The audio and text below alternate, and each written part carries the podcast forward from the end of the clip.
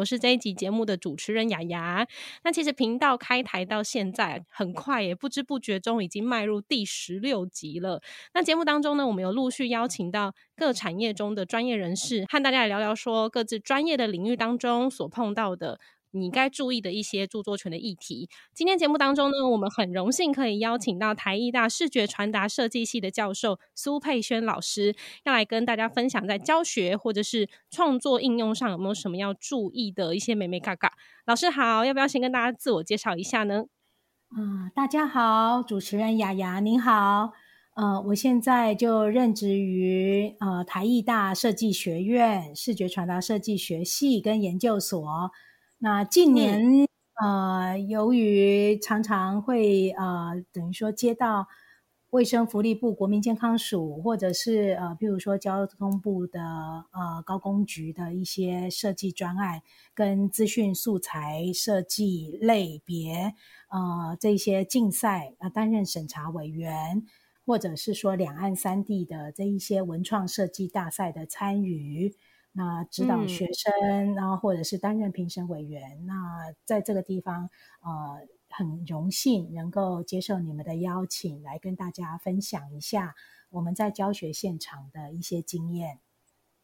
嗯，相信老师有非常多的经验哦，因为不只是平常上课在授课之外，你又担任审查委员，所以就看了非常多的创作品。那其实现在这个科技啊日新月异，不论是在平面或者是影音的创作上，我们可以用的媒介跟工具都越来越多元。那其实学生他取得素材的管道也相当的方便了。我们都知道现在网络太便利了，其实他可以从网络上啊就随手取得别人的著作，然后就觉得哎，这个我应该可以免。费使用吧，然后就不知道说，其实自己默默的就已经在创作的过程当中侵害到他人的著作权。也想问一下老师，说你自己在任教的过程当中，是不是有遇过类似的个案，或者是说你站在教学的立场，有没有什么样建议的做法可以提供给大家？嗯，我觉得要让这一些呃大专院校的学生建立尊重智慧财产权的观念是非常重要的。那在教学现场呢，我们会很适时的，就是说啊，找一些机会告诉学生，要认识到说，我们在一个知识殿堂里面学习探索，那就像是站站在过去前人他们累积的成果，好像是站在巨人的肩膀上。那在前人累积的基础上面，呃，尤其在学习呃的时候。呃，要特别的要有这种呃标注出处啊，然后去尊重别人那个智慧权的这些观念。所以，没错没错。呃，在我们学校里面呢，呃，特别会强调从新生入学一直到他毕业这个四年，或者是说呃更久的一个学习阶段，然后延续到研究所的一个学习阶段。那呃。要建立这种尊重智慧权的观念，那在呃图书馆的素材的使用，以及呃这个图书馆里面的电子资源，呃这些利用上面呢，都呃会定期的去举办很多的一些宣导活动。那呃也会特别强调要融入教学，那呃提供教师。呃，依据我们的教学进度跟课程的需求，来选择图书馆里面不同类型的电子资源利用教育的项目。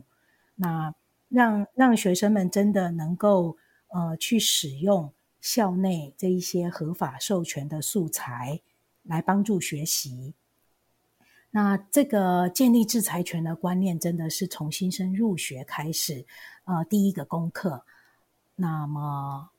要让学生们知道，他们一进来校园之后，呃，四年以上的学习历程，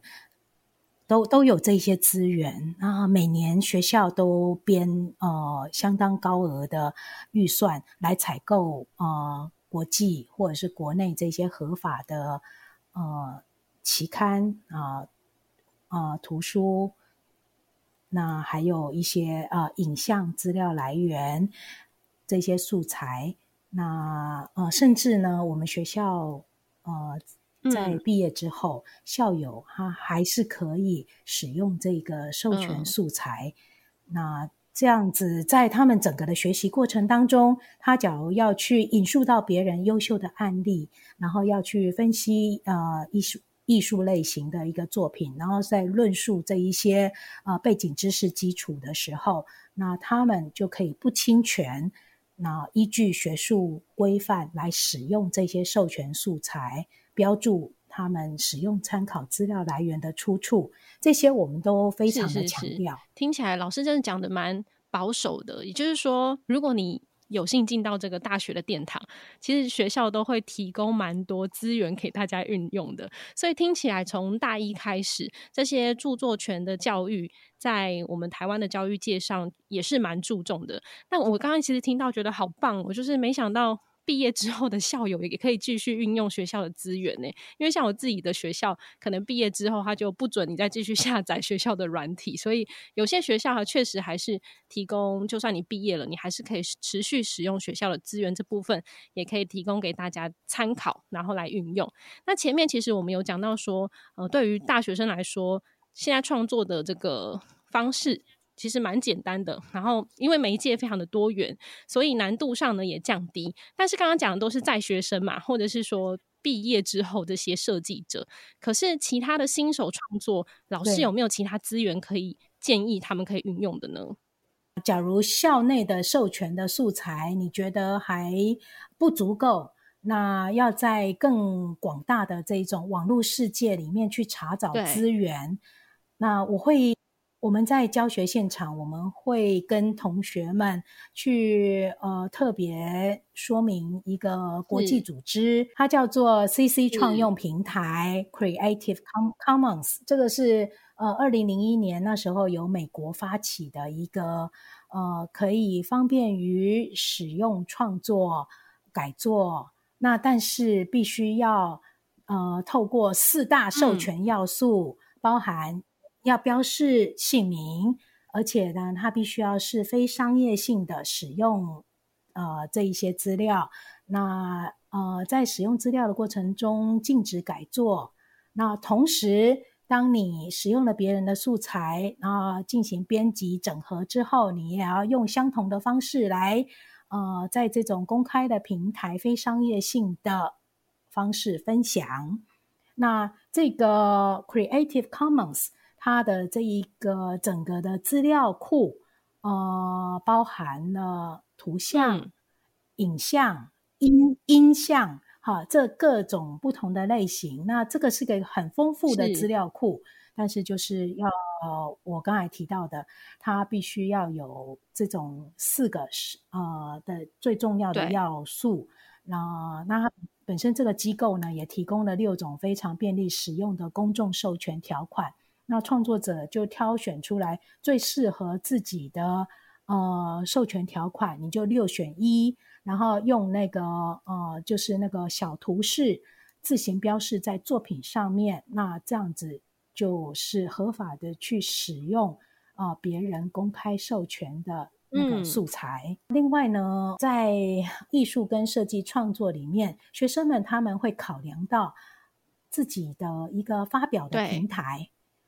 那呃，我会呃特别想要说，最近那个大专院校的学生们常用的是 Behance 这个平台，它是另外一个 Adobe 旗下两千零五年上线啊，帮助于这些年轻创作者啊去展示他们自己创意的一个在线平台。那很多的学生呢，他就可以整个跟国际呃各个。呃，地区或国家的这些年轻人接轨，好，那互相交流，放自己的作品集。那呃，我们一般会认为说，哦，你有 FB，你有 IG。那事实上呢，呃，在网际上面，这种国际能够汇流的，呃，有很多重要的呃这样子的一个发表创意的平台，呃，同学们也要了解，也要善用。那尤其台艺大在呃现在的疫情期间，呃，我们呃五月之后，那接近于那个六七月这种毕业展都没有办法办理。